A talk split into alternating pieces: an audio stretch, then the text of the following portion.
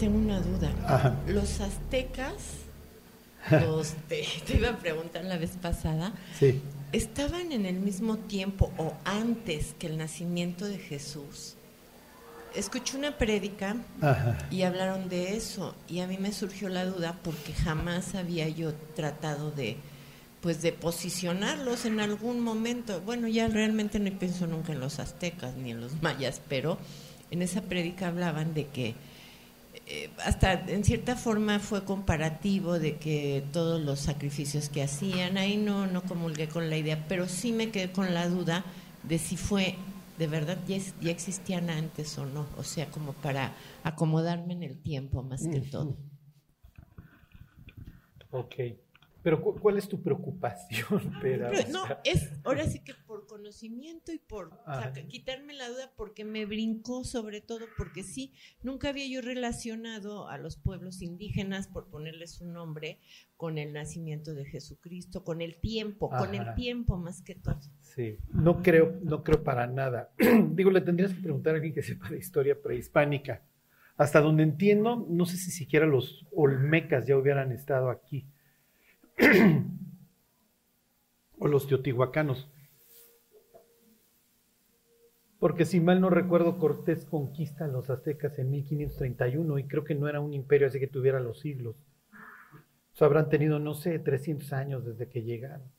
Más o menos, ¿no? No sé. Pero entiendo tu preocupación, este, o sea, ¿qué onda con ellos, no?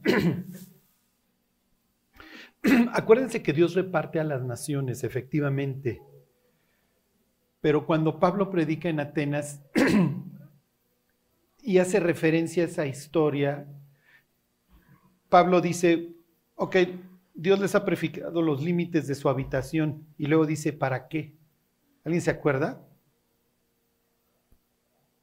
¿Nadie se acuerda? Entonces va a vivir en pena, pera el resto de sus días, porque pues, pobres incas y aztecas y olmecas y esquimales, lo que ustedes quieran, para que busquen a Dios. Ajá. Acuérdense que este reparto de las naciones y el juicio en Babel no es te destruyo humanidad, sino te fragmento porque juntos ni difuntos, o sea, porque no, no se van a detener, es lo que dice Génesis 11. Ujú. No hay forma ya de detener a esta humanidad que se, que se desquició. Entonces, divide y vencerás. Entonces te divido este, con ese propósito. Te asigno diversos seres celestiales y a esos seres celestiales luego los juzgo porque la idea es que, es que te guiaran en esta búsqueda de mí. Es lo que dice el Salmo 82. A ver, miren, vayan al Salmo 82. Acuérdense, luego les voy a dar unos estudios acerca de la idiosincrasia de, para que ustedes se puedan meter tanto en las historias del Antiguo como del Nuevo Testamento sin, o sea, sí somos extranjeros, pero por lo menos conociendo más o menos el idioma. ¿Sí? Porque efectivamente, o sea, llegamos a la Biblia como si estuviéramos llegando a China sin intérprete. Entonces, hijo, aquí se comen los alacranes, las cucarachas. No hay quien te diga que no amarres a tu perro fuera del restaurante porque te lo preparan. Ajá. Pues es natural, llegamos a una, a una cultura distinta. En nuestro caso, no solamente a una cultura, sino a un, a un mundo. Para Pablo este mundo no ha terminado. Si bien sí lo considera vencido por lo que sucede en la cruz, lo considera todavía, todavía, todavía activo. Ok, está en Salmo 82. Dice, Dios está en la reunión de los dioses. Aquí el editor fue bastante cauto para poner las mayúsculas. Ok, también lo hace en el segunda de Corintios 4:4, ¿no? En los cuales el Dios de este siglo se el entendimiento de los incrédulos y te pone Dios en minúscula para para nosotros hay un solo Dios, dice Pablo ahí en Corintios, aunque haya multitud de dioses, ¿no? Y entonces les dice a estos dioses, está en la reunión, está en el consejo, ¿ok? ¿Hasta cuándo juzgaréis injustamente y aceptaréis las personas de los impíos? Defended al débil y al huérfano, haced justicia al afligido y al menesteroso. Librad al afligido y al necesitado, libradlo de mano de los impíos. Ok, entonces Dios estaba esperando de parte de estos dioses, a los cuales asigna las diversas naciones, que hicieran, que llevaran a cabo esto. no sé, Quetzalcoatl, ¿no? En el caso de que realmente fuera uno de estos asignados, y entonces, sí, ahí estoy especulando, igual se les ocurrió, vamos a adorar a este antepasado, lo que fuera, ¿no? Que es bastante, fíjese, lo que es bastante ahí extraño es que es una serpiente. piensen en estos, animales, estos, seres, sí se utilizan en la Biblia como seres celestiales, en, en Isaías 6 los serafines. ¿Ok? Y entonces luego les dice, no saben, no entienden, andan en tinieblas, tiemblan todos los cimientos de la tierra, es natural, porque estos dioses se volvieron locos. Y luego dije, dice Dios, yo dije, vosotros sois dioses y todos vosotros hijos del Altísimo. Esta es una forma de designar a los seres celestiales. ¿Se acuerdan, por ejemplo, en Job? Job 1, Job 38, los hijos de Dios. Eh, Génesis 6, los hijos de Dios, aquí nuevamente se refiere a esos seres celestiales como sus hijos. Y entonces les dice, fíjense, se los vuelvo a leer el, el 6, yo dije, vosotros sois dioses y todos vosotros hijos del Altísimo, pero como transgredieron los límites, pero como hombres moriréis y como cualquiera de los príncipes caeréis. ¿Ok? ¿Sí se entiende? Entonces los está juzgando y los está condenando y le está diciendo, vas a morir aunque eres un ser inmortal, vas a morir como cualquier mortal. Te vas a...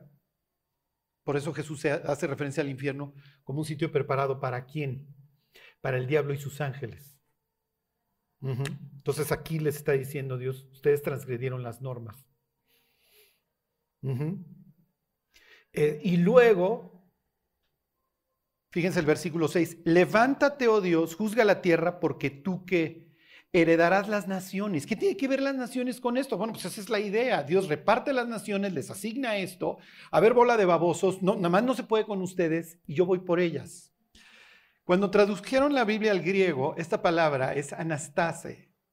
¿okay? Es la misma que se utiliza para resucitar. ¿Qué sucede en Mateo en los últimos capítulos? Muere el Mesías y ¿qué hace? Cumple, ¿se acuerdan? Jesús cita, implica y actúa la Biblia. Cuando Jesús resucita entre los muertos y manda a los discípulos a que hagan discípulos a todas las naciones, está actuando Salmo 82, 8. Levántate, oh Dios, ¿por qué? Porque tú heredarás las naciones. Y entonces los, los regreso. Y entonces luego dice Pablo, sí, por Salmo 82, hoy entiendo que ya no hay judío ni qué, ni griego. ¿Por qué? Porque Dios heredó las naciones. a las que dispersó en Babel ahora las está recuperando. ¿Sí se entiende? Aztecas, incas, lo que ustedes quieran. Oye, ¿cómo llegaban? El libro de Hechos es un libro transitorio que te explica muchas cosas, entre ellas cómo Dios va a conquistar a las naciones. ¿Cómo conquista a Etiopía? Bueno, pues a través de un etíope que anda por ahí. Sí, sí, pero ya cruzar el Atlántico está más difícil, sí. Pero en el mismo pasaje ¿Se acuerdan que se lo lleva a la costa occidental, a Soto? ¿Cómo se lo lleva? Lo arrebata. Lo mueve. Ajá. Piensen, no había ningún otro de los apóstoles sino a Jacobo, el hermano del Señor, y más adelante te lo encuentras como Santiago. ¿Qué tiene que ver? Lo que pasa es que se llamaba Jacob y como, como los cristianos se decían santos unos a otros, es natural que esto deriva en San Jaco. Y entonces acaba en Santiago. Y entonces dicen, es que Santiago es el que nos vino a evangelizar a España, sí. Entonces el libro de Hechos sí te va enseñando cómo Dios va alcanzando todas las naciones, no solamente en la antigüedad, digo, no solamente en el Nuevo Testamento, sino en el, en el digo, no solamente en el Nuevo, sino en el Antiguo. Piensen en Jonás. Te voy a llevar, aunque sea en ballena, Jonás, pero vas a ir. ¿Cuál es la reacción de los ninivitas a la predicación de Jonás? ¿Se acuerdan? Y los hombres de Nínive creyeron a Dios. ¿Sí? Entonces, lo que pasa es que si Dios ya salvó a la humanidad, pues es natural que le vaya a avisar, ¿no? Pues ya me costaste, pues ya voy por ti. Ya es tu decisión si quieres regresar, pero pues te aviso. Lo que pasa es que el ser humano no le va diciendo al de al lado, oye, yo ya rechacé a Cristo, tú. Lo que, dice, lo que le dices al ser humano de al lado es, yo ya acepté a Cristo, pero no, yo ya lo rechacé. Y si se fijan, nadie en la Biblia le da la espalda a Dios contento. Piensa en el joven rico. Cuando le dice, deja todo y sígueme, ¿no? no, él no va a ir a publicar como el Gadareno lo que Dios hizo por él. Imagínense, cuando se entera de la resurrección de Cristo el joven rico, ¿no? Yo tuve la oportunidad de ser uno de los discípulos. Uno de los evangelios dice que Jesús lo amó. O sea, como que me cayó bien. Ven. Bueno, entonces sí, miren, en la, en la historia de la humanidad ustedes no van a encontrar así los grandes avivamientos, que seguramente los habrá habido, como los de los ninivitas, ¿no? en las diversas naciones. Es lo que es el libro de, que es Malaquías, porque se me ofrece incienso a mí en todas las naciones. Bueno, sí, entonces ya estás tranquila por los aztecas. No te preocupes, por los mayas. Bueno, ¿alguien quiere preguntar algo? Sí, sí. Este, déjame plantearla. Hay una línea del saber que dicen que se llama el alfa. Es el alfa que maneja la Biblia. cuando dice Jesús, yo soy el alfa y el omega. o sea, hay una línea en donde ya está todo escrito. Que a esa accedió Juan, si no, no hubiera visto ni los profetas, ¿no? O no existe esa línea donde ya está todo escrito, o ya está todo... No, no, no, Cuando, cuando Jesús se dice a sí mismo el alfa y la omega, está diciendo que es eterno. Por eso, pero hay, otras filosofías que dicen que el alfa es un, lugar donde está todo escrito y está plasmado, ¿no? O sea, hay, hay algo donde ya está. Ahora, a fin de cuentas, Pablo accedió al futuro, ¿no? El Apocalipsis es algo que va a suceder, como los profetas fueron en su momento a ver Isaías, fue a ver la resurrección, todo eso. Si existe esa línea donde está todo escrito, si existe un lugar donde, o sea, donde puedes acceder a, a, todo ya está escrito o no. No, pues no. Realmente no, o sea, lo único que Dios nos deja pues, es la Biblia, ¿no? Lo que está revelado. De ahí en fuera, pues Dios dice, no te voy a decir todo, ¿no? Este, lo que pasa es que acuérdense, o sea, a ver, váyanse Deuteronomio 29. Este, te voy a revelar lo que necesites. Yo la otra vez estaba pensando en una persona que seguramente se fue al infierno. Imagínense que Dios nos dejara ver el infierno por cinco segundos. O sea, no sé si quedaríamos totalmente traumados, ¿sí? O locos, o estaríamos ahí frente a una televisión apagada así. O sea, hay cosas como Jesús le dice a los discípulos, lo que ahora yo hago, no lo entienden, pero lo, entenderás después, ¿no? O sea, sí, nosotros de hecho ni deberíamos consultarlo, pero por ejemplo los que consultan, cuando vas y te leen las cartas y todo eso, ¿por qué Sí, pero tampoco tienen una revelación completa. Ok, pero sí hay ciertas revelaciones, ¿no? No, no, que conozcan ciertas cosas, sí. Pero no, es que, no, no, acuérdense, es lo que dice Pablo, si, lo, si los príncipes hubieran sabido que Jesús iba a resucitar, no, no, lo, no lo crucifican. Pues, salió contraproducente. Fíjense, ahí está 29. O sea, no, no hay un, no hay un lugar en donde todo voy a acceder, no. Fíjense, 29, 29 dice, las cosas secretas pertenecen a Jehová nuestro Dios. O sea, Dios dice, a ver, mi hijo, yo no te voy a bajar todas mis barajas, ¿no? Porque además no podrías. No, no, no, no, no puedes. Eres un ser ahí que a duras penas tolera que Marruecos haya calificado, ¿no? Ya más de eso, ya para qué te... las cosas secretas pertenecen a Jehová nuestro Dios, más las reveladas, ok, ahí está el punto. Más las reveladas son para nosotros y para nuestros hijos para siempre, para que cumplamos todas las palabras de esta ley. Entonces acuérdense que para los hebreos la fuente de la sabiduría es la revelación, lo que Dios me diga a diferencia del griego, que es a través de la razón. Entonces, lo que yo te revele es muy importante para ti y que lo transmitas. Lo que yo mantenga en secreto, no, no puedes acceder. Invito a ciertas gentes a que vengan, les revelo cosas y que vayan y se las digan. Es lo que diría Pablo, ¿no? Pero eso, eso ya fue nada más para el inicio de la iglesia. Ahorita ya no debería estar vigente una profecía, o sí hay gente que sí tiene profecías. No, ya no, al futuro ya no, porque pues Dios dice, ya te revelé todo lo que... Ah, exactamente. Y entonces lo que te revelé, sí es muy importante que lo transmitas. Efectivamente, sí, Dios ya no va a sacar un profeta. Oigan, bueno, le faltan dos que realmente más que profetizar, pues lo único que van a hacer es dedicarse a hacer que el mundo se vuelva. Por eso están vestidos de luto estos dos testigos. ¿Se acuerdan? Y pues los 144 mil ahí que van a andar. Pero realmente vuélvete, vuélvete, porque además ya no va a haber mucho que anunciar más que muchachos, eso se va a ir empeorando. Ajá. No quiere decir que Dios no nos vaya a guiar, ¿eh? O sea, porque no los voy a hacer unos saduceos modernos, tampoco. no quiere decir que Dios no haga milagros. Lo que pasa es que para nosotros milagros es muy hollywoodense, ¿sí me explico? O sea, somos la sociedad del espectáculo. Entonces en las iglesias pentecostales alguien se levanta, Dios me reveló que tú, Jimmy, o sea, ¿sí me explicó? Entonces, porque nos gusta el show, nos gustan los likes. Entonces, este, o sea, la comunión íntima de Jehová es con los que le temen y a ellos, ¿se acuerdan? Hará conocer su pacto. Entonces, realmente cuando Dios nos guía, no es de una forma que vamos a llamar espectacular. A veces sí puede ser. A veces puede ser espectacular. Un día un señor estaba predicando en un pueblo, puso su micrófono, su grabadora, y a media predicación le dice a su hijo, sube todas las cosas a la carro y vámonos. De la nada. Y cuando se están pelando, ven detrás hacia la turba embravecida en el retrovisor.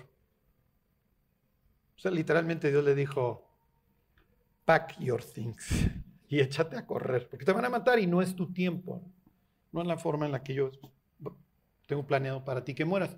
Entonces sí, efectivamente hay veces que es espectacular, pero...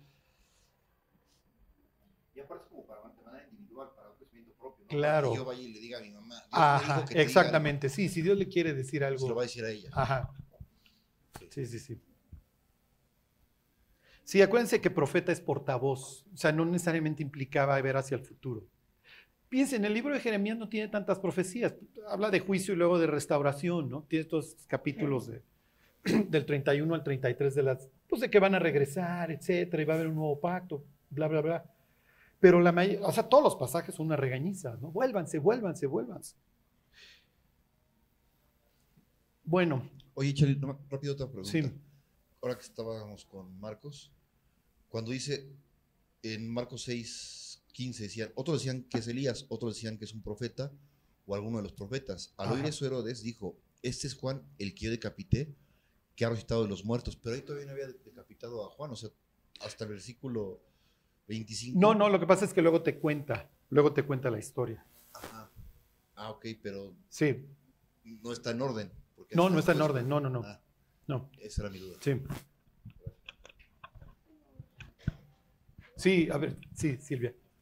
Bueno, la, en la parte de Marcos también en donde dice que cualquiera que blasfeme contra el Espíritu Santo no tiene jamás perdón. Sí. O sea, ahí cómo aplica, porque yo supongo que hay muchas personas que han, en la actualidad sobre todo, blasfemado contra el Espíritu Santo, entonces ya no tienen jamás perdón. Porque ahí dice que jamás, jamás hay sí. Entonces, sí. ¿cómo funciona? Este, a ver, váyanse, váyanse al Evangelio de Juan. Este. ¿Pero esto es para los incrédulos o para los creyentes? Para los incrédulos el cristiano ya no lo puede cometer porque cuando tuvo la oportunidad no lo hizo. Y si alguna vez te lo presentaron y lo negaste, no, no, es, no es esto, ya que no era el momento y después lo aceptaste, ¿no? Exactamente.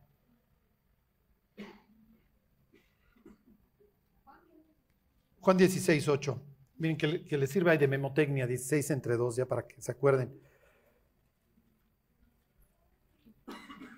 Miren, Dios tiene esta política de delegación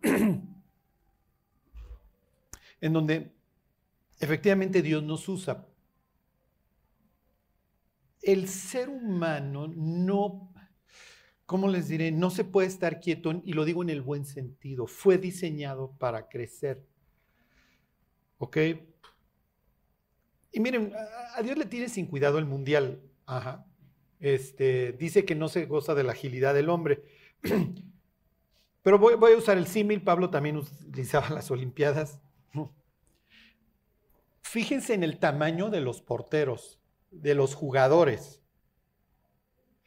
O sea, ustedes ven al rey Pelé, digo que ya él era un hombre corpulento.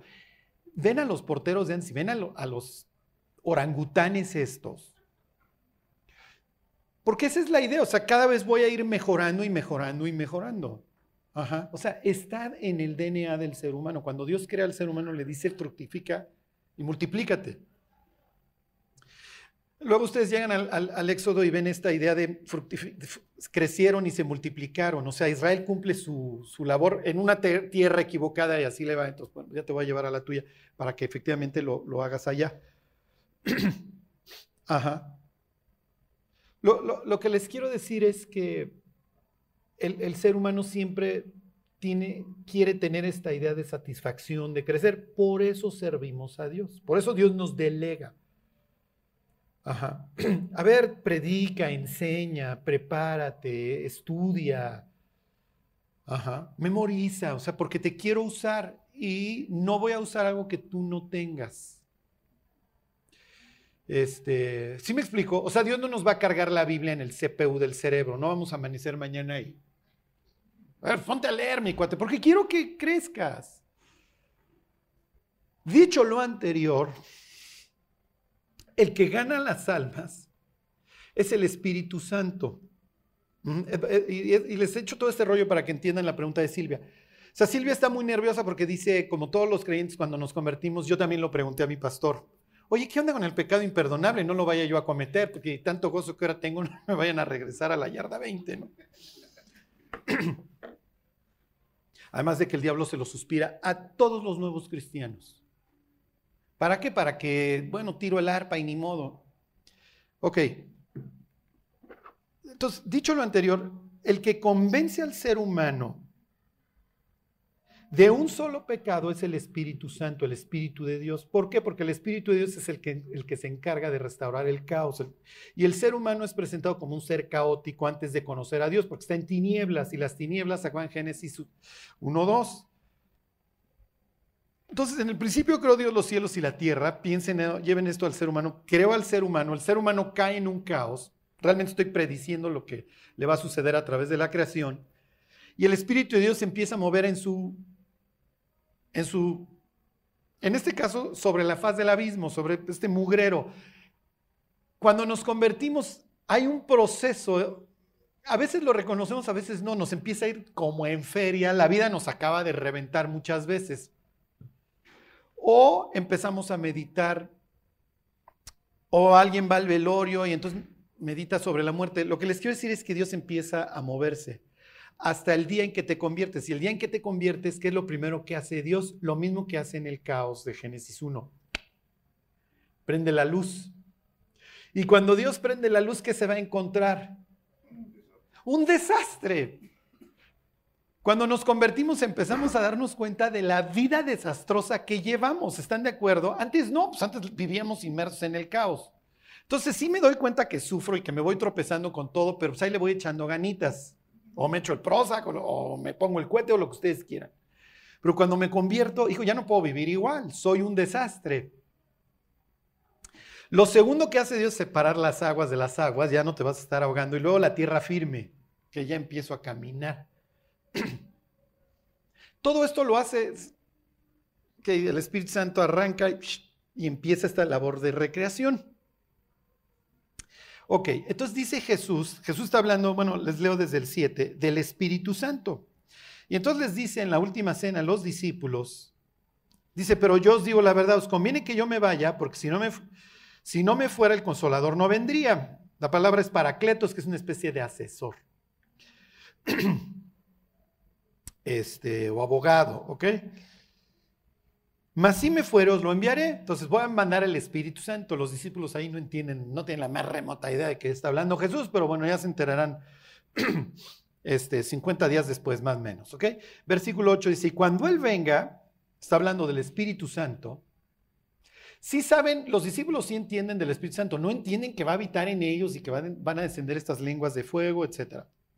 Dice, cuando Él venga, convencerá al mundo de pecado, de justicia y de juicio.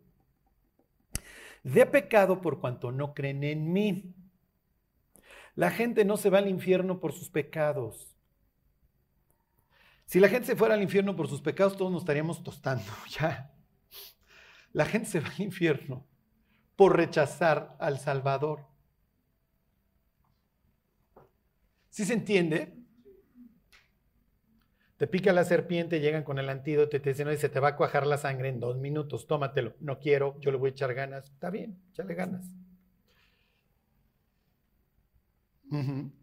Entonces Jesús dice, cuando venga el Espíritu Santo, el Espíritu Santo va a obrar de tal forma en el corazón y en la mente de las personas que las va a convencer de pecado. Cuando ustedes vean, a mí me toca verlos de frente, ¿sí? Y bueno, y no se trata de que anden de chismos volteando a ver como mi invitado si ya está chillando, ¿no? Pero cuando la gente se convierte, hay veces que les ves la cara de, si me explico, de soy un desastre, estoy muy mal, merezco el infierno, necesito un salvador o lo que ustedes quieran. Es el Espíritu Santo que está obrando en ellos, le está diciendo, arrepiéntete, arrepiéntete. Y ahí la persona toma una decisión. Ahí sí se acerca a Dios y le dice, a ver, yo te convenzo. Y de hecho suceden muchas cosas, aunque no las entendamos. Ahora váyanse a Hebreos 6.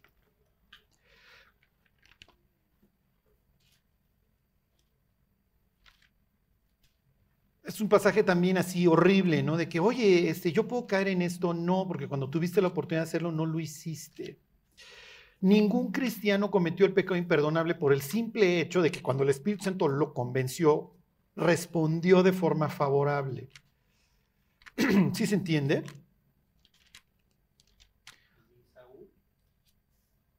¿Eh? Sí, sí, sí. Lo que pasa es que Saúl es el ejemplo de un creyente caído, ¿no? Bueno, Fíjense todo lo que sucede cuando el Espíritu Santo se acerca. Es este 6.4 de Hebreos. Dice, ¿por qué es imposible que los que una vez fueron, número uno, iluminados? Número dos, gustaron del don celestial. Número tres, fueron hechos partícipes del Espíritu Santo. Número cuatro, asimismo gustaron de la buena palabra y los poderes del siglo venidero. Y luego dice, recayeron, sean otra vez renovados para arrepentimiento, crucificando de nuevo para sí mismos al Hijo de Dios y exponiéndole a vituperio. ¿Cuál es el punto? Y aquí va a ser una cita de Isaías 54, el pasaje, versículo 7. Entonces, fíjense todo lo que implica. Vino el Espíritu Santo, gustaste de los poderes. Ya, o sea, Dios en ese instante está compartiendo contigo, estás teniendo comunión con Él y el Espíritu Santo está diciendo, cree en Cristo. Cristo dio la vida por ti, alguien pagó por ti. Y este mensaje es universal y está diseñado para el corazón humano, seas musulmán, seas inca, seas mexicano, sea lo que ustedes quieran. Por eso en el Apocalipsis tienes de todo tribu, pueblo, lengua y nación. Y luego ¿Se acuerdan que en Isaías 54 viene esta de que como, los, como la lluvia nunca regresa vacía, sino da fruto, así será mi palabra y será prosperada y va a ser todo lo que yo, para lo que la envíe. Y entonces aquí el autor de Hebreos toma esa historia de la palabra de Dios como la lluvia y dice, sí, pero hay unos que responden y hay otros que no.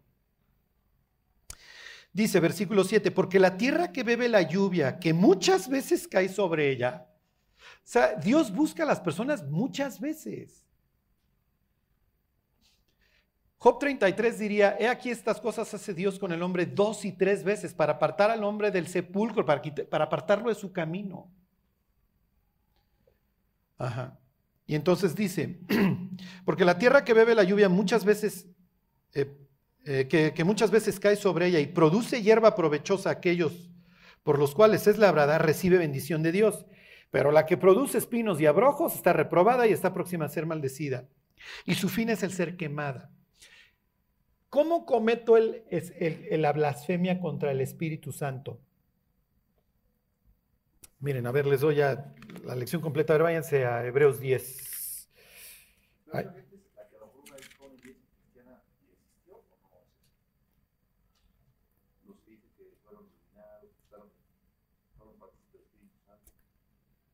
Ahí voy. ¿eh?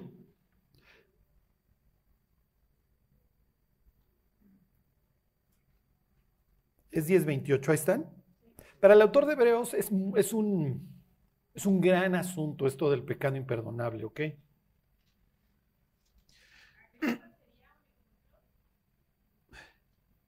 Sí, hasta cierto punto. Ahorita les digo en qué consiste, ahorita les digo bien, bien. 10.28, ahí están. Dice, el que viola la ley de Moisés por el testimonio de dos o tres testigos muere irremisiblemente. La ley establecía ciertos castigos con pena de muerte, la violación, el secuestro, el homicidio, ¿ok? Luego dice el 29, ¿cuánto mayor castigo pensáis que merecerá el que pisoteara al Hijo de Dios y tuviere por inmunda la sangre del pacto en la cual fue santificado y luego e hiciere afrenta al Espíritu de gracia? ¿Por qué? Porque el Espíritu de gracia o el Espíritu Santo lo que te presenta es la sangre de Cristo y te dice, alguien ya la llevó, mi cuate, alguien ya pagó por ti, arrepiéntete. Y entonces lo convence de este pecado. Si rechazo a Cristo me voy al infierno. Lo entendemos el día que nos convertimos, tal vez no a la perfección, pero sí sabemos que estamos perdidos. Eso sí entendemos. Ajá. Entonces, nuevamente es esta idea de que hace. Entonces, ¿cómo cometo el pecado imperdonable? el pecado imperdonable lo cometo cuando creo en Dios. Necesito creer en Dios, número uno. Y número dos, voltearme con Él y decirle, no me interesa, ya. Deja de estarme molestando. Pero es una actitud que solamente entiende la persona que lo comete y el Espíritu Santo. Porque hay muchas personas que blasfeman de Dios y se convierten. Entonces, nunca entendieron realmente, ¿sí me explicó? O realmente dentro de su corazón es que Dios se murió mi mamá cuando yo tenía tres años y me pasó esto y el otro. ¿Sí me explicó? Y viven en un pleito con él. Pero no estoy en un plan de, mira, ya no me busques mi cuate, porque no me interesa. Entonces ahorita, por ejemplo, que Tere dice, oye, el rey Agripa es un cuate que dice, por poco me convences. Y entonces Pablo le dice, oye, por poco, por mucho, no me interesa, o sea, conviértete, mi cuate, ¿sí? Este, entonces, ¿quién comete el pecado imperdonable? Es difícil de saber, porque demanda una actitud de un, de un, corazón que de plano cree en Dios y ya le dijo, mira, no me interesa, deja de estarme molestando. Ajá. Entonces es muy difícil. ¿Cuántas gentes no blasfeman de Dios? O sea, yo me acuerdo así en el reclusorio cuando predicaba y tienes al cuate que trae tatuado 666 y luego lo ves llorando con la Biblia en la mano. ¿Sí me explicó? Entonces, lo que pasa es que los seres humanos nos hacemos locos. O sea, sabemos que por ahí anda Dios y... ¿Sí me explicó? Y bueno, todavía le echo ganas otro tiempo, ¿no? Y Dios dice, pues el que quieras. Pero está sufriendo. Ajá. Entonces el cristiano no lo puede cometer porque cuando tuvo la oportunidad no lo hizo. Vino el Espíritu Santo, oye, arrepiéntete, está bien, me arrepiento. Ah, oye, ¿el, ¿el, cristiano se puede ir de las greñas con Dios? Por supuesto que puede. Puede irse al cielo peleándose con Dios. Pero pues no es la idea, ¿no? Es lo que dice Pablo, oigan, pues ya se convirtieron, pues vamos a echarle ganas, muchachos, ¿no? Es lo que, eso es lo que, con unas palabras más elegantes que lo que yo les acabo de decir, es lo que dice Romanos 6, ¿no? Perseveraremos en el pecado para que la gracia abunde. Pues en ninguna manera, pues los que hemos muerto al pecado, ¿cómo viviremos aún en él? Y entonces luego explica cómo morimos, resucitamos y andamos en vida nueva. bueno, entonces, nadie de aquí que haya tenido el temor de, ¿verdad que no lo cometí, Dios? ¿Verdad que no? Eso es evidencia de que te convertiste. Piense, así me voy a ir a un extremo, Bad Bunny, el que está de moda. ¿no? Oye, ¿se puede convertir Bad Bunny? Sí, sí se puede convertir. Es la viva imagen de un mundo en decadencia, pero pues, el día de mañana pues, el tipo se convierte, ¿no? Tendría que, le tendríamos que recomendar un tipo de letra distinto para sus canciones, ¿no? Además de que son muy monótonas, o sea, la segunda dices, ya te entendimos, o sea, estás, estás medio desquiciado. Representas a la naturaleza humana a la perfección. Bueno, Mayolo, ajá. Eh, ya ves que en eh, Apocalipsis 13 dice, me paré sobre la arena del mar y me subí una bestia que tenía siete cabezas. Ajá. Esta bestia puede ser este. Que en el capítulo, eh, cuando se abre el quinto sello, y sí. una estrella que, eh, probablemente sea el diablo, y, el, dice el rey, y el 9.11 de Apocalipsis, y tienen por rey sobre ellos al ángel del abismo cuyo nombre hebreo es, es Apolión. Apolión, en griego Apolión. Ajá. sí, sí, sí, sí, sí, sí, sí, sí, sí. Sí. ¿Alguien trae otra traducción de la Biblia? De Apocalipsis 13.1. ¿Hay algún hereje entre nosotros?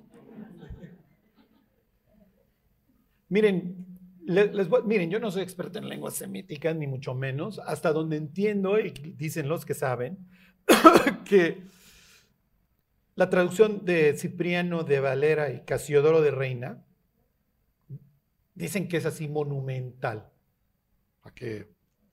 Además de que pues, el textus receptus, no sé qué tanto rollo tiene, estás en los pergaminos más, este, más recientes, aunque ustedes no lo crean, el texto masorético más reciente creo es siglo X o XI, o sea, no, no crean. Lo más antiguo se descubrió apenas en los rollos del Mar Muerto. Eso serían, y hay Biblias que ya incorporan las traducciones de los libros del Mar Muerto.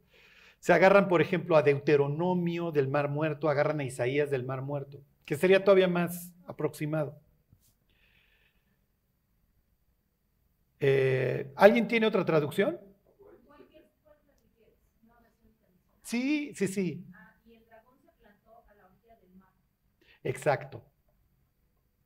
La de las Américas dice y se paró a la orilla del mar. Nuestra traducción dice, me paré como si fuera Juan. La, nueva versión internacional y la de las Américas, si mal no recuerdo, son varias. Se paró. ¿Se paró quién? El dragón. Está narrando una historia que viene desde Apocalipsis 12. Se paró y sí estaría, te hace mucho más sentido se paró. ¿Por qué? Porque el dragón se para. ¿Qué va a salir del mar? ¿Qué representa el mar? el abismo, el caos. Piensen en Daniel, vi el gran mar y a cuatro bestias que luchaban en él. Pues es natural, del, caos salen estas bestias. En el 9 tienes la palabra abismo, aquí tienes mar, para los judíos sería lo mismo. Es natural que del mar que sale una bestia. Y además, ¿qué es lo que está haciendo el diablo? Piensen en todas estas películas en donde tienes al malandrín que va a la cárcel a esperar que salga su cómplice. Piensen en las estas de Las Vegas de, con, George Clooney y esas que pues, ya salió mi cuate del bote, ¿no? Ahora vamos a robarnos al velayo o lo que sea. Entonces tienen literalmente esa escena, tienen al diablo esperando a que salga el cómplice. Entonces se abre el abismo, eso ya te lo platiqué en Apocalipsis 9, y te doy los detalles en Apocalipsis 13. ¿Ok? Lo represento con siete cabezas y diez cuernos, esa luego las explica ahí en, en Apocalipsis 17. Pero sí te habla así del control mundial, ¿ok? Te hablo así de, de siete imperios y ahora el último dividido en diez reinos y esos diez reinos le van a dar su autoridad a la bestia, es lo que dice Apocalipsis 17. Menos tres, que diría Daniel, no los quiero enrollar, ¿ok? O sea, no quiero que estén... Mm, Charlie suena interesante, pero no estoy entendiendo nada. Lo único que efectivamente sí lo que, lo que va a salir de ahí abajo es Apolo. En el Agamenón, si mal no recuerdo, es una de estas este, historias griegas, le llaman a Apolo Apolión. Y acuérdense que Apolo es este dios que se representa a través del arpa. Mm, qué casualidad que hay arpas por todo el Apocalipsis. y tiene su corona y tiene su arco. Y Apolo va y, como lo quiere matar este Pitón, va y con un flechazo lo mata ahí en Delfos. ¿Y qué sucede en Apocalipsis 12? La misma escena, hay un dragón que se quiere comer al niño cuando van a ser igual que le pasó a Apolo. El Apocalipsis tiene una polémica contra Apolión. La polémica es constante en la Biblia. ¿Qué es polémica? Me burlo cual Messi de los holandeses. Ajá. Así se burlaban entre ellos de sus diversos dioses. Ajá. Entonces, cuando yo, cuando yo digo que Dios va en su carroza, que es una nube, o Jesús dice que va a regresar en una nube, así se transportaba Baal, el dios rival del noroeste. Todo el tiempo se están retando. Todo el tiempo, mi Dios es mejor que el tuyo. ¿Quieren otro ejemplo? Ya arrancamos. Este, miren, les doy unos gummibers. Para los, los, babilonios tienen siete sabios que se llaman Apkalus. Y los Apkalus le dan eh, mucho conocimiento a la humanidad. Y entonces un Dios que se llama Ea manda un diluvio. ¿Les suena a, Génesis 6? Así ven los judíos el descenso de los ángeles. Unos lo ven como, wow, nos dieron mucho conocimiento. Así lo ven los babilonios. Los judíos es, ¿cómo crees? El conocimiento que nos dieron es tan malo que destruyeron a la humanidad y tuvo que venir un diluvio. Es polémica. Como es un libro y un contexto distante al nuestro, llegamos y le aplicamos nuestro credo. Y a partir de ahí construimos una interpretación que es totalmente ajena al mundo en el que se escribió la Biblia. ¿Está mal? No, no está mal. Pero sí nos perdemos de muchas cosas. Ajá. Bueno, entonces sí, efectivamente es don Apolo. ¿Ok? Es, Apolo es el dios de la sabiduría, de la belleza, ajá, del orden. Y entonces cuando tú encuentras un apocalipsis en donde todo es caos, ¿de quién se está burlando Dios? De tu dios griego, de tu Apolo. Y Apolo es famoso en Asia Menor, es natural, lo mismo que Zeus, y entonces me burlo de ellos. Ajá. El culto más grande a este, a este Zeus estaba ahí en, en Pérgamo. Ahí vive Satanás. Y es natural. Siglos antes había puesto este Antíoco a la estatua de Zeus en el templo. Entonces lo identifico con Belial y todo esto tu Dios griego es feo. Bueno,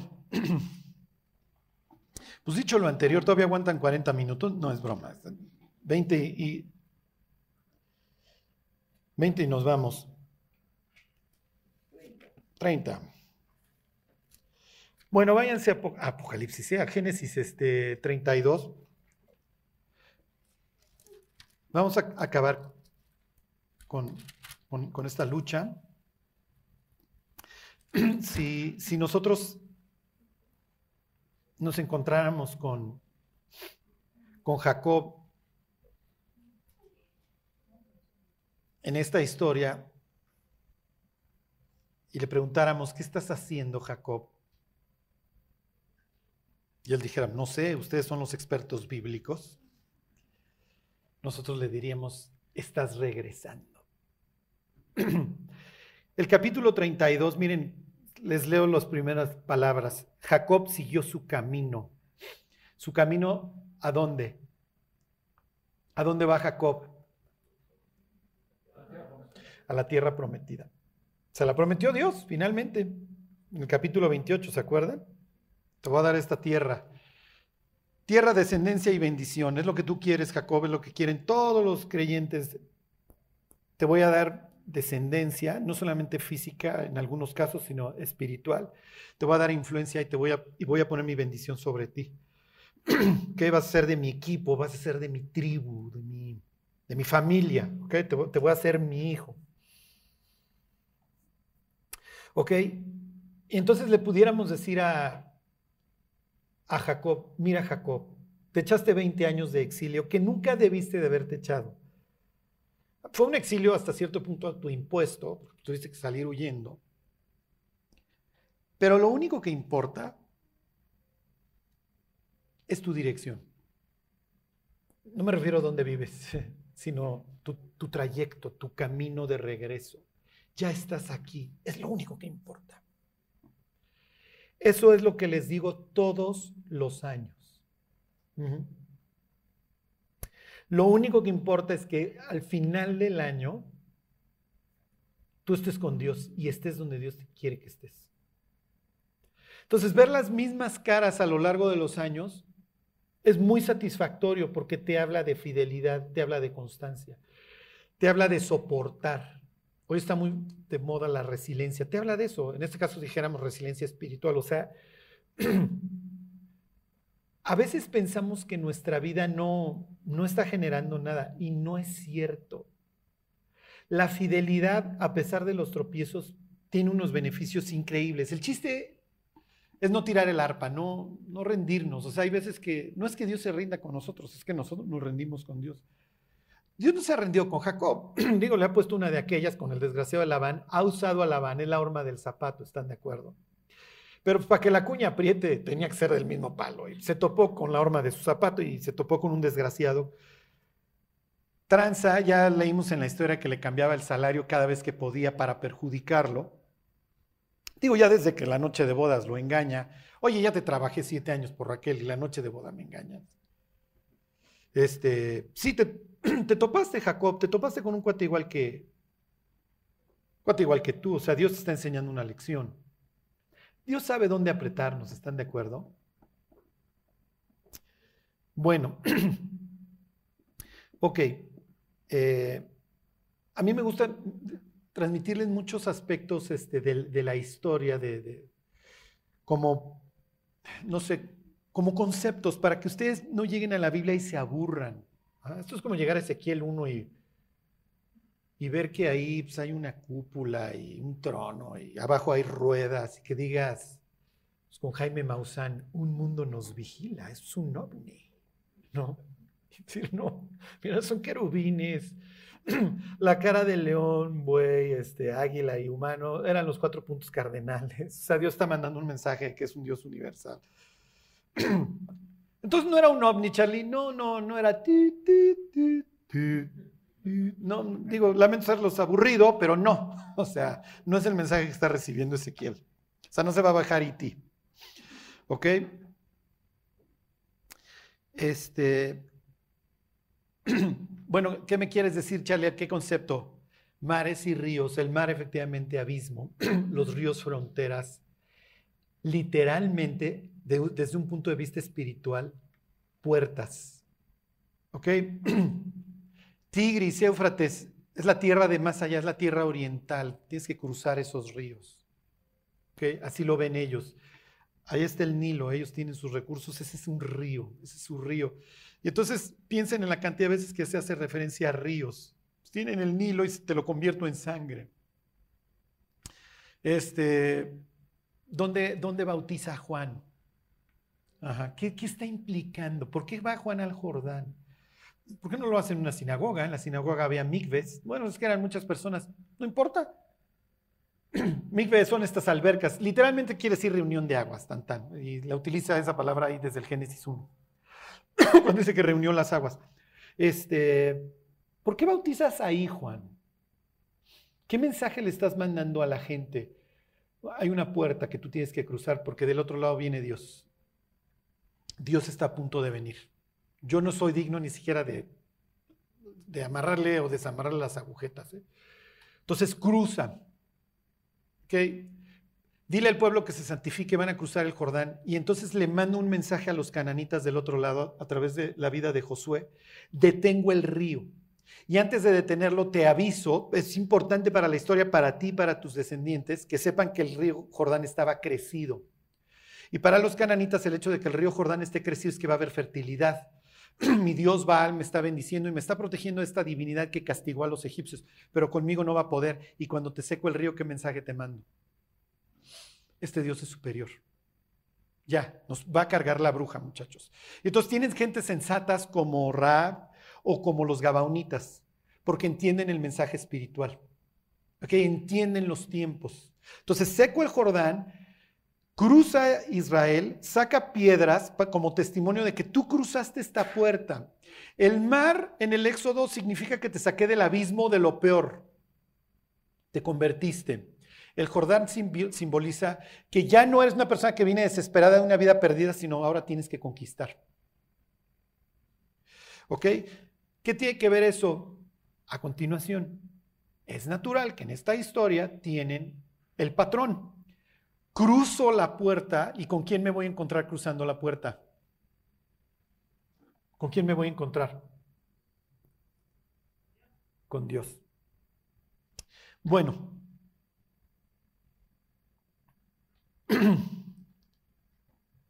Este, bueno, váyanse 32, 21. ¿Se acuerdan que manda tres, tres escuadrones?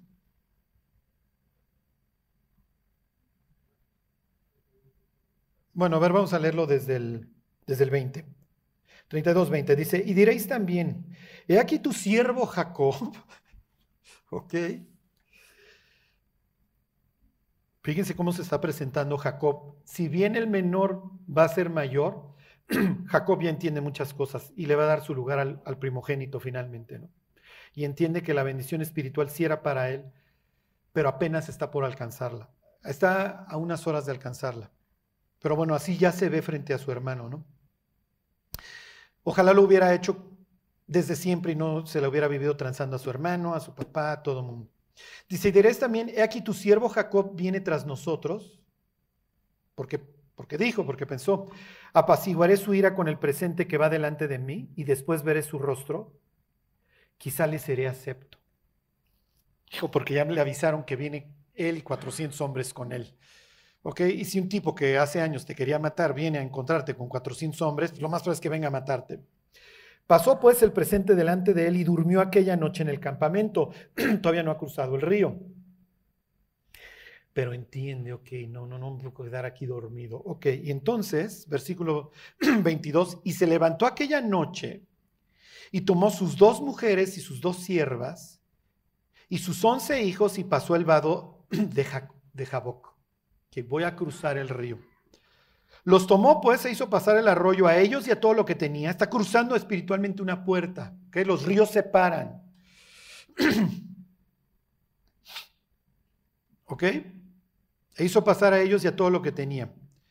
Así quedó Jacob solo y luchó con él un varón hasta que rayaba el alba. Que la palabra, si mal no recuerdo, es ish, que quiere decir persona, hombre. Entonces aquí a Dios le van a llamar persona, hombre. O sea, no, la encarnación, no crean que los judíos eran, ay, Dios no se puede hacer persona. Nada más que obviamente después de Cristo hubo un control de daños en toda la literatura judía, porque si no vamos a tener que reconocer que efectivamente Jesús es, el Hijo de Dios. ok, y se va a pelear con Dios. Va a pelear solo. La muerte y el juicio se enfrentan de manera personal. No vale decir, oye, pero es que Hitler era re mala onda. Lo mismo sucede con la conversión y con las luchas espirituales más fuertes de nuestra vida. Te enfrentas tú solo con Dios. No quiere decir que otras personas no te ayuden. ¿eh? Pero como dice Jacob, cuando ayunes, cuando des, cuando ores, todas esas cosas tienen que ser entre tú y Dios. ¿Okay? Entra en tu aposento y Dios que ve en lo secreto te recompensará en público. Entonces ya se fue mi familia, ya la, o sea, ya cruzaron, etcétera, me voy a y, y voy a estar solo. Y de repente me aparece alguien, a veces lo reconocen, a veces no. Piensen en este patrón de las personas que se encontraron con Dios. Eh, a ver, díganme ejemplos. Ya les ya iba yo a metrallar ejemplos, pero ustedes son muy buenos. Díganme un ejemplo de alguien que se encontró con Dios. Pablo. ¿Qué le pregunta a Pablo cuando se lo encuentra? ¿Quién eres? Díganme otro. Josué, efectivamente, ¿quién eres? ¿Eres amigo o enemigo? O sea, no, sé que eres un ser celestial, no, soy el príncipe. Y como es Dios, le dice, quítate los, y entonces, eh, quítate los zapatos y, adora. Si hubiera sido un ángel, ¿qué le hubiera tenido que decir? Mm, levántate porque se enoja el Señor. Ajá. ¿Mm? Moisés. Efectivamente, en el pasaje de la zarza. ¿Eh? ¿Eh? Gedeón. Abraham. Entonces, en el caso de Moisés, en el caso de Josué, en el caso de Pablo, todos preguntan quién eres o qué es esto, ¿no?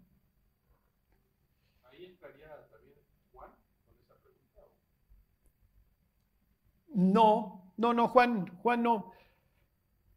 Lo que pasa es que acuérdense que Juan ya lo conoce. Ajá. ¿Eh? No, no escuchó. No, Salomón no, porque Salomón no ve una visión, o sea, no, no, es necesario. No, lo que quiero que vean efectivamente, todos esos que dijeron está muy bien, que quién eres, que le preguntan. Entonces aquí la historia lo describe como, bueno, vi un varón y me empecé a pelear con él. ¿Ok?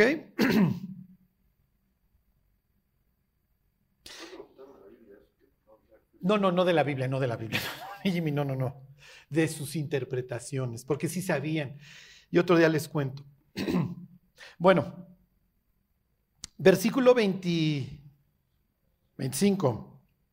Y cuando el varón vio que no podía con él, le están dando hasta con la cubeta, tocó en el sitio del encaje de su muslo, ¿ok? Y se descoyuntó el muslo de Jacob mientras con él luchaba. Si conocen algún judío ortodoxo, no comen, no me acuerdo si los bisteces o alguna parte del muslo, en honor a este pasaje. Nada que ver, pero bueno, ¿no? Los tacos de bistec son buenísimos, allá ellos, ¿no? no, no es la idea. No es la idea. La idea es que tienen un tipo desesperado. Porque ya no me puedo seguir, ya no puedo seguir engañando. Me le peleé a mi suegro y estuvo a punto de quitarme todo. Pero bueno, Dios intervino. Pero esta vez viene Saúl. Y esta vez yo no creo que Dios me bendiga porque fui un tranza con mi hermano. Y todavía me puedo consolar que ese cuate es gentil, lo que ustedes quieran, tiene sus dioses, pero con este, este no, somos, somos cuates, literalmente. Mi vida no puede seguir siendo la misma. Es lo que está pensando. Ya toqué fondo. Y me van a matar. Y mis hijos, voy a perder a mis hijos, a mis esposas. Finalmente, estas siervas con las cuales he procreado cuatro hijos, Adán y Neftalí, Agad y Aser, o sea, lo voy a perder todo. Y todos los cristianos pasamos por estas épocas, ¿eh? En donde regresas, tal vez no te fuiste geográficamente, pero sí espiritualmente y te encuentras con Dios y le dices, Dios, he perdido tiempo, he perdido esto, pero ya no quiero. Y Dios dice, pues allá tú. No, no, no, en serio, Dios, no, no, no, no quiero perder todas las recompensas que tú tengas. Allá tú, pues bendíceme, pues no te bendigo, ya te largaste, a ver, ahora si quieres, no, pues porfa, ayúdame y no, y no te ayudo, y a ver para que te sigas apartando. Y, y todos los cristianos salimos rengueando de esos encuentros, igual que salió este cuate. Porque este dolor que le va a causar a, Jacob, o sea, cuando salga de esa lucha y le pregunten, ¿qué te pasó? Me peleé con Dios. Y los hijos le hubieran dicho, pues te hubieras peleado con él hace 20 años, ¿no? Y nos hubieras ahorrado un chorro de broncas. Y José, cuando lleguen por el Egipto, sí es cierto, papá, te hubieras peleado con Dios hace años. Mira cómo me fue. Mira la familia que creaste. Mira todo lo que cosechaste. Esto ya se les va a hacer muy sencillo. Versículo 26. Y dijo, déjame porque raya el alba. Ya, o sea, ya me peleé mucho contigo, ya se acabó el tiempo, Jacob. Y Jacob le respondió, no te dejaré si no me bendices. No te voy a dejar ir, Dios. Él ya se enteró de que está luchando con Dios y así le va a poner al lugar. Tú tienes la posibilidad de bendecirme. Y me lo prometiste en el, allá atrás, cuando iba yo en mi exilio. Ajá. Y entonces llega la hora del redoble. Y se les va a hacer muy sencillo esto. Y el varón le dijo, ¿cuál es tu nombre? ¿Qué le está diciendo? ¿Mm? exactamente quién eres. Acuérdense que los nombres en la Biblia son muy, muy, muy importantes porque describen algo del personaje. Llamará su nombre Jesús porque él salvará a su pueblo de sus pecados. Salomón el Pacífico, que nunca le creyó a Dios que efectivamente le iba a dar paz en su reino, entonces me caso con todas las de alrededor. David, el amado. Llaves, el que causó dolor, pero se sobrepone a todo eso porque busca a Dios. Josué, que se llama antes Oseas, efectivamente, que quiere decir salvación o salvador, y luego, no, a ver, no te la vayas a querer, te voy a poner Josué, que quiere decir Dios salva. Le añaden, le añaden una letra. ¿Cómo te llamas? Y preguntó Dios al hombre, ¿dónde estás tú? Es lo mismo, ¿eh? La pregunta a Adán es, ¿dónde estás, Adán? ¿Hasta dónde estuviste dispuesto a llegar? ¿Qué hiciste? En el caso de Jacob es lo mismo, te voy a llamar a través de una pregunta. Piensen en Pablo, ahí tienen nuevamente el patrón. Dios llama a Pablo a través de una pregunta. ¿No te cansas de pegarle al aguijón? ¿No estás ya harto? Te estás lastimando tú, además el aguijón, mientras más profundo le pegues, más se ensancha, más te lastimas. Ya deja de estar luchando con algo que entiendes, Pablo, pero que no quieres ver. ya sal de esa higuera. ¿Cómo te llamas? Estoy preguntando, pues, ¿qué nombre me pongo? Porque Jacob sí está muy feo, pues que Jacob quiere decir el que te toma por el talón, Sacuán, que es lo mismo que para nosotros te toma por el pelo. Soy el tranza. Soy senador. soy presidente municipal en algún país latinoamericano. O sea, no me distingo por mi honestidad, si es lo que me estás preguntando. ¿Cómo te llamas? ¿Qué tiene que ver? Nos estamos agarrando a trancazos, Dios. Pues sí, tiene mucho que ver. Imagínense que ya los dos te están agarrando del cuello. Bendíceme, no te bendigo. Bendíceme, no te bendigo. Mira, ya está amaneciendo, ya no puedo contigo, ya me voy. Bendíceme, no te voy a dejar hasta que me dejes ir. Está bien, ¿cómo te llamas? ¿Qué tiene que ver? ¿Tiene todo que ver? ¿Quieres que te bendiga? ¿Cómo te llamas? Me llamo el deshonesto. ¿Está bien? ¿Quieres seguirlo siendo? Mi vida no puede seguir siendo igual. Está bien. Te voy a cambiar el nombre. Algo ve Dios en el corazón de Jacob que efectivamente ve un tipo que viene de regreso en, todos los sentidos, tanto, tanto geográfico como espiritual. Está bien, Jacob, está bien, ya no te vas a llamar Jacob. Y más adelante vamos a ver cómo en la peor época de la vida de Jacob, Dios lo va a llamar y le va a decir, te llamas Israel. Misma escena, no será llamado tu nombre Jacob, sino que vas a ser llamado Israel. Y Jacob le pudo haber dicho, ya sé, ya me lo dijiste ahí atrás, pero Jacob necesita recordar que ya no es Jacob, sino que es Israel. ¿Le suena conocido? Todos los días, todos los días necesitas recordar que tu nombre en el libro de la vida, quién sabe cuál sea, pero tienes un nombre nuevo. Al que venciere, le daré un nombre nuevo. Ya no eres el tranza, no eres el chelas, no eres la chismes, ¿no? Lo que, ustedes quieran, la depres, la, lo que ustedes quieran. No, no, no, ya no le sigo, ¿no? Charlie, ya no le sigas. Ya me iba a tocar, ¿no?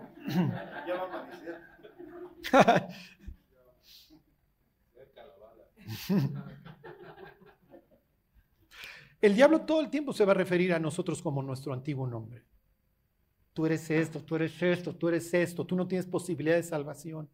Tú estás más allá del bien y del mal, tú ya la regaste, tú ya destruiste, mira, mira cómo está todo y todavía lo quieres arreglar. Por eso tomé esta historia. Ahorita viene lo bueno. ¿eh? Oye, Charlie, apenas va a empezar lo bueno, sí, porque viene la reconstrucción. Y vamos en el 32.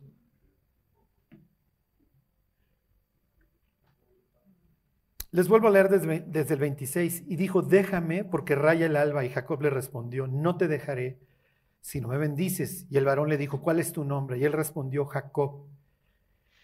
Y el varón le dijo, no se, no se dirá más tu nombre, Jacob, sino Israel, porque has luchado con Dios y con los hombres y has vencido. Sí, pues obviamente la lucha más más reciente es con el suegro. Ahora los cuñados, ahora le toca luchar con el hermano. Pero obviamente ya no lo va a hacer en los mismos términos.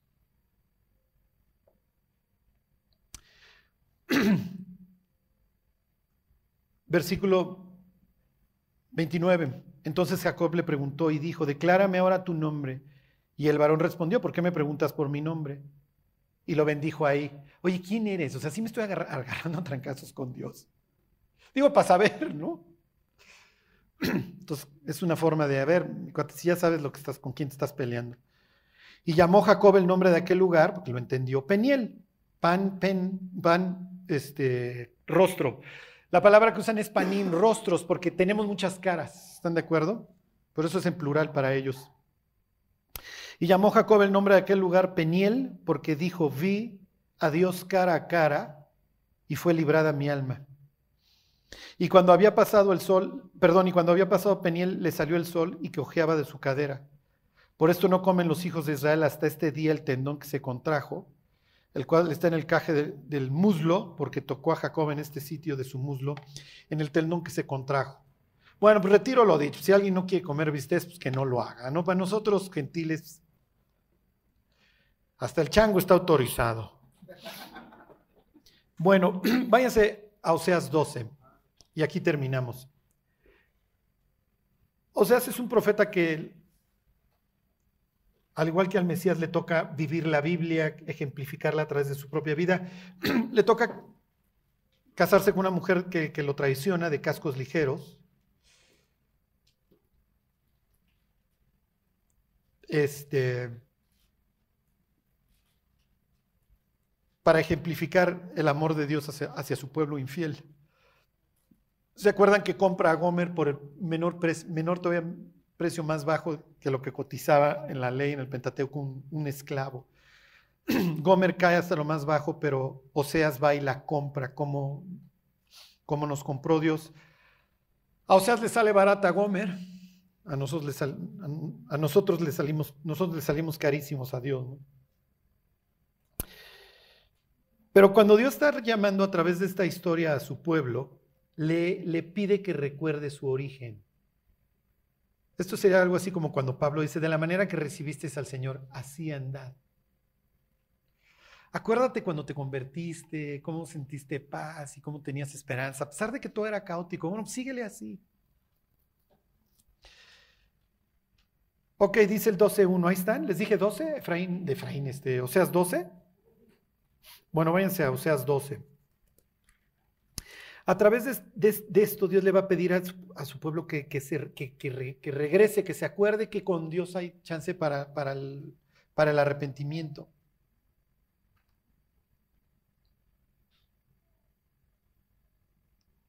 Dice, Efraín se apacienta de viento. Efraín es una forma de referirse a las diez tribus del norte. y sigue al solano. Mentira y destrucción aumenta continuamente porque hicieron pacto con los asirios y el aceite se lleva a Egipto. O sea, ya no me quieren a mí, prefieren refugiarse con los dioses de estos cuates, ¿no? Pleito tiene que Jehová con Judá, ahora se va a referir al sur, para castigar a Jacob conforme a sus caminos, le pagará conforme a sus obras. Y luego va a hacer referencia a su origen, al origen de, todas estas tribus, de Judá, Efraín, eso ya, esa historia ya la vimos. Bueno, Efraín no nos ha tocado, Efraín es hijo de, de José. Pero bueno, lo que quiero que vean es que está refiriendo a las dos tribus y le dice, en el seno materno tomó por el calcañar a su hermano. Ahí está Jacob, el que toma por el talón. ¿Ok? Y con su poder venció al ángel. Venció al ángel y prevaleció. Lloró. Eso no nos lo dice el Génesis, pero sí nos lo dice Oseas. Lloró y le rogó, en Betel le halló y allí habló con nosotros. Los traje a esta, este, a esta parte para que vean que hay un detalle que no da el Génesis, que es que llora y que le ruega. En esa historia nada más, no te voy a dejar, este, vamos a luchar. Parece que estuviera muy machín, don Jacob, ¿no? Luchando con Dios y no te dejo. Pero se hacía clara que, oigan, a ver mis cuates, nosotros nos reencontramos a través de su patriarca, a través de Jacob, de donde vienen las doce tribus, nos reencontramos efectivamente ahí en Peniel, ahí nos peleamos. Pero lo que sucedió sí fue un pleito, efectivamente, pero ustedes no saben. su papá, su patriarca, ese día lloró y me rogó. Se, se quebrantó, es lo que dice David en el Salmo 51, al corazón contrito y humillado. No lo vas a despreciar. A lo largo de nuestra vida como cristianos vamos a tener estos encuentros con Dios y le vamos a rogar y vamos a derramar muchas lágrimas. La Biblia dice que el castigo purifica el corazón y Dios sabe dónde darnos para que derramemos esas lágrimas que a Dios le traen un placer y no lo digo porque Dios sea sadomasoquista, sino porque sabe que ya regresamos. Dios ya no quiere ver al Jacob tranza que confía en sus tranzas en sí mismo, quiere ver a este tipo quebrantado Ya no le interesa un David sobrado, que hay. Si a los amonitas me los echo con el dedo meñique, que vaya Joab. Y mientras yo me echo una siestecita y me pongo a contemplar a las esposas de mis generales. Le interesa un David que esté delante de él derramando su corazón. En el caso de David la disciplina es muy dura porque muere el niño. ¿Se acuerdan? En el caso de Jacob va a venir una cosecha muy fuerte. Digo, va a perder a su hijo José. Él no lo sabe que el otro anda vivo por ahí. Va a perder a Benjamín. Va, a perder este, al que se queda, este, a Simeón. Va a perder muchísimas cosas. Y eventualmente vamos a ver a, a Jacob diciendo, y si soy privado de mis hijos, séalo. Te entrego todo, Dios. Ayer hablaba yo con una señora que sufrió mucho con uno de sus hijos y me dice, Carlos, mi hijo está muy bien, etcétera, etcétera. Me estuvo platicando detalles de su hijo. Me dice, ¿sabes cuándo cambió la relación con mi hijo? Hasta que entendí que se lo tenía que entregar a Dios. O sea, a lo largo de nuestra vida tenemos estos encuentros increíbles y el que sale de esa tienda no es la misma persona. El que sale rengueando no es la misma persona, sale una persona transformada. En este caso, pues, literalmente hasta el nombre le cambiaron. Te amas Israel, quiere decir Dios lucha. Ya no vas a luchar en tus fuerzas, Jacob, ya no vas a ver cómo transas, cómo obtienes en tus fuerzas. Para variar, ahora vas a confiar en mí. Y en lo que te vas a tener que enfocar ahora es en cultivar tu relación conmigo, en seguirme, sígueme, ya estás regresando. Y yo te voy a dar un gran nombre. Y vas a ser un patriarca. Y la entrada al cielo, las dos entradas al cielo van a tener los nombres de tus hijos. No te preocupes, pero me los tienes que entregar. Tienes que confiar en mí. Tienes que entender que tu vida va a tener problemas, pero confía en mí. Yo voy delante. En el instante que vuelvas a confiar en ti, me vuelves a hacer un desastre y ya no te llamas Jacob. Nunca olvides quién eres y a dónde vas. Nunca olvides que eres una nueva criatura, que las cosas viejas pasaron y que todas fueron hechas nuevas. Y dice Pablo, y si aún conocimos a Cristo según la carne, ya no lo conocemos así. Y si alguien conocí según la carne, yo ya no lo conozco así. ¿Por qué? Porque estoy tratando con una nueva persona, estoy tratando con alguien que tuvo que ser recreado, regenerado, renovado, son las palabras que utilizaría en la carta de Tito. Entonces, Carlos, ¿cuál es la idea? La idea es que ahora vivamos conforme a la nueva identidad que tenemos. Y la regamos cuando no vivimos conforme al nuevo nombre. Ajá. La regamos durísimo, hacemos mucho daño, cosechamos mal, tropezamos personas, tropezamos a personas que vamos conociendo y apreciamos y queremos. Pero cuando vivimos de acuerdo a nuestra nueva identidad, a lo que realmente somos, entonces traemos mucho bien. Generamos restauración en nuestra vida y en las vidas de los que nos rodean. Y es cuestión de tiempo. O sea, el reino de los cielos es presentado en la Biblia como indetenible, lo que dice Jesús. Es como si le echas este fermento a la harina, o sea, todo se te va a fermentar. O sea, son aguas que se van a desbordar. Las muchas aguas, ¿se acuerdan? No podrán apagar el amor, ni lo ahogarán los ríos. Y miren, les termino con esto. Cuando, cuando me toca casar a las parejas, Charlie, ¿por qué te quedas pensando? Porque pues, digo, casi casi los estoy condenando a una vida de miseria y destrucción. Pero bueno, cuando me toca eso, No, ya no voy a contar esos chistes porque luego dicen, tiene razón el Señor. Y eso es broma.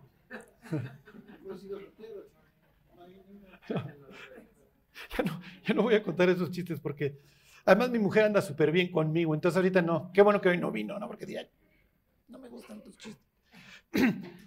Hay un versículo en Levítico 6:13 que dice, el fuego nunca se apagará, arderá continuamente en el altar. Y cuando las gentes se casan, es muy fácil darles ese consejo, ¿están de acuerdo? ¿Por qué? Porque además si no se comieron la torta antes del recreo, el fuego jamás se va a apagar y termina, porque eres lo único que se interpone entre mí mi noche de bodas, así que pastor, concluya.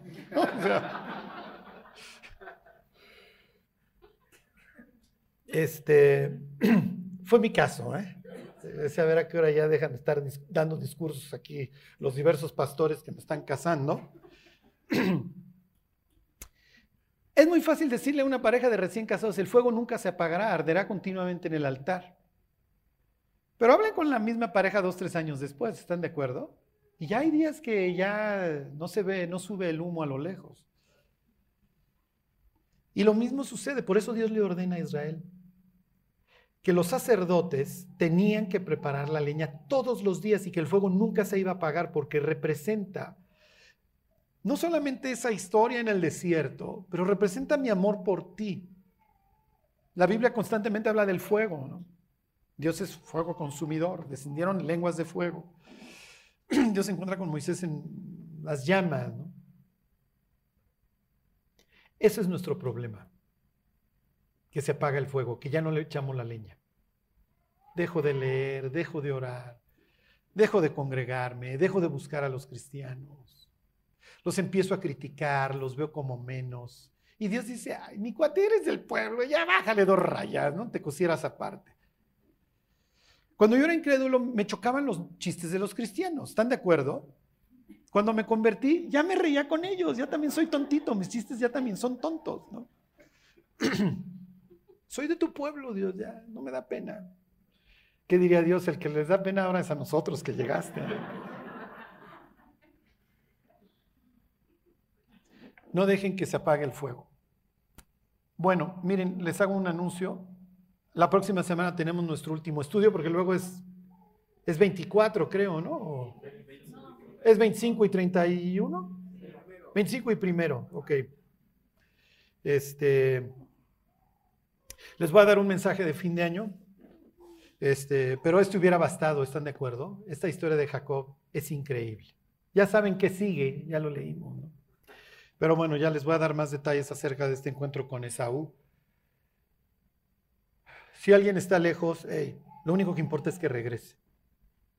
Y que si en este camino se va a encontrar con al que ofendí, al que ruéguenle a Dios que les dé gracia, al que tropecé, pues ni modo, pero vengo de regreso. Y espero que Dios me dé gracia con la persona que tropecé.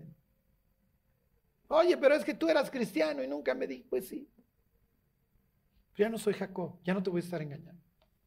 Soy Israel. Y si quieres te presento a mi Dios. Bueno, pues vamos a orar y nos vamos. Dios, te queremos dar gracias por, por todo lo que tú has hecho por nosotros. Te queremos pedir, Dios, especialmente por, por nuestros matrimonios, Dios, por todos los que están aquí casados, que, que avives el fuego, Dios, que podamos disfrutar de, de nuestros cónyuges, Dios, de nuestros hijos, que entendamos que la vida tiene problemas, Dios, pero que pues tú vas delante de nosotros. Gracias, Dios, por todas esas veces que has tenido que ir por nosotros lejos, Dios, y nos has hecho regresar. Te lo agradecemos, agradecemos tu amor y tu cuidado. Bendícenos, Dios. Te lo pedimos por Jesús. Amén.